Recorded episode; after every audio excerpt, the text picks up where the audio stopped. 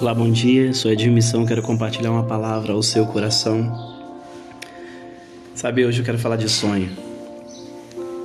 E quando eu falo de sonhos, sempre me vem à mente um jovem chamado José, que foi um dos grandes exemplos, alguém que nos inspira a sonhar. Existem muitas pessoas que ao longo da caminhada da vida e ao longo da história da humanidade realizaram sonhos incríveis.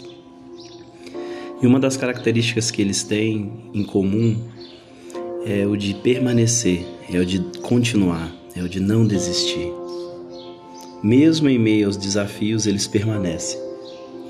E foi isso que fez com que eles se tornassem inspiração para muitos, com que eles chegassem ao objetivo com o qual se proporam nos seus sonhos, que é a realização dos seus sonhos, na verdade. E José foi um jovem que, com 17 anos, foi vendido como escravo pelos seus próprios irmãos, que não entenderam que ele tinha sonhos e esses sonhos eram sonhos que vinham de Deus. Venderam como escravo, José foi escravo, José foi preso, José foi caluniado, José foi esquecido na prisão. Até que um dia surgiu uma oportunidade. Então, primeira coisa, permanecer. Segunda coisa, oportunidade. As oportunidades, elas estão sempre aí. Nós temos que estar atentos e preparados a elas. E José teve uma oportunidade. Faraó teve um sonho que ninguém interpretava. Quando eu falei que José foi esquecido, ele foi esquecido por aqueles dois momentos que ele teve na prisão. Na verdade, foi um momento que ele teve na prisão e ele interpretou dois sonhos e se cumpriram. O padeiro veio a ser decapitado, né, morto, e o copeiro veio a ser restabelecido sua função ali no palácio ali com o faraó copeiro se esqueceu de José, José ficou na prisão, mas quando o faraó teve esse sonho que ninguém interpretava, o copeiro lembrou de José na prisão e falou com o faraó, faraó, tem um rapaz lá na prisão. O faraó mandou chamá-lo, já que ninguém interpretava o seu sonho. E aí José interpretou o sonho e foi uma oportunidade dada por Deus de José estar frente a frente com a pessoa que teria o poder aqui na terra de realizar o sonho de José, Faraó no caso. Quero te dizer que Deus vai te colocar diante de pessoas e diante de oportunidades com as quais serão as chaves de acesso às portas dos seus sonhos. Não desista dos seus sonhos, como eu disse, permaneça, continue, vá até o fim.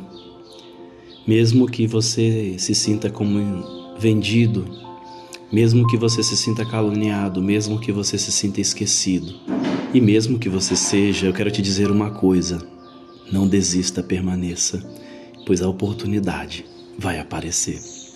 José aproveitou a oportunidade, interpretou o sonho e Faraó colocou como governador. O sonho se cumpriu.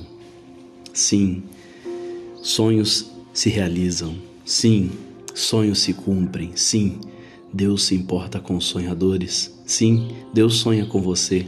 Sim, Deus tem sonhos com você. Então sonhe. Nunca pare de sonhar. Seus sonhos é Deus que pode realizar. Permaneça sempre atentos às, às oportunidades, pois elas irão bater na sua porta. Pois elas, quando você menos espera, vão aparecer. Fique preparado, não desista. Acredite, sonhos são reais quando pessoas reais acreditam neles. Não desista dos seus sonhos. Assim como José não desistiu, não desista. Mesmo que os desafios da vida te paralisem e tentem te fazer desistir, continue acreditando em Deus, que está trabalhando ao seu favor, que está trabalhando com você e por você Deus ele te ama. E sempre Os sonhos de Deus, os sonhos que Deus tem para nossa vida são sonhos que abençoam vidas. O fato de José ter se tornado governador fez com que muitas pessoas não perdessem suas vidas naquele tempo. Então Deus te dará sonhos grandes para ajudar pessoas. Sim, seus sonhos não são só para você usufruir, dizer uau, realizei o meu sonho, não. Todo sonho grande que vem de Deus é um sonho capaz de transformar vidas. E eu quero te lembrar hoje que o que Deus tem na sua vida não é só para você, é para abençoar uma multidão. Um forte abraço Deus te abençoe.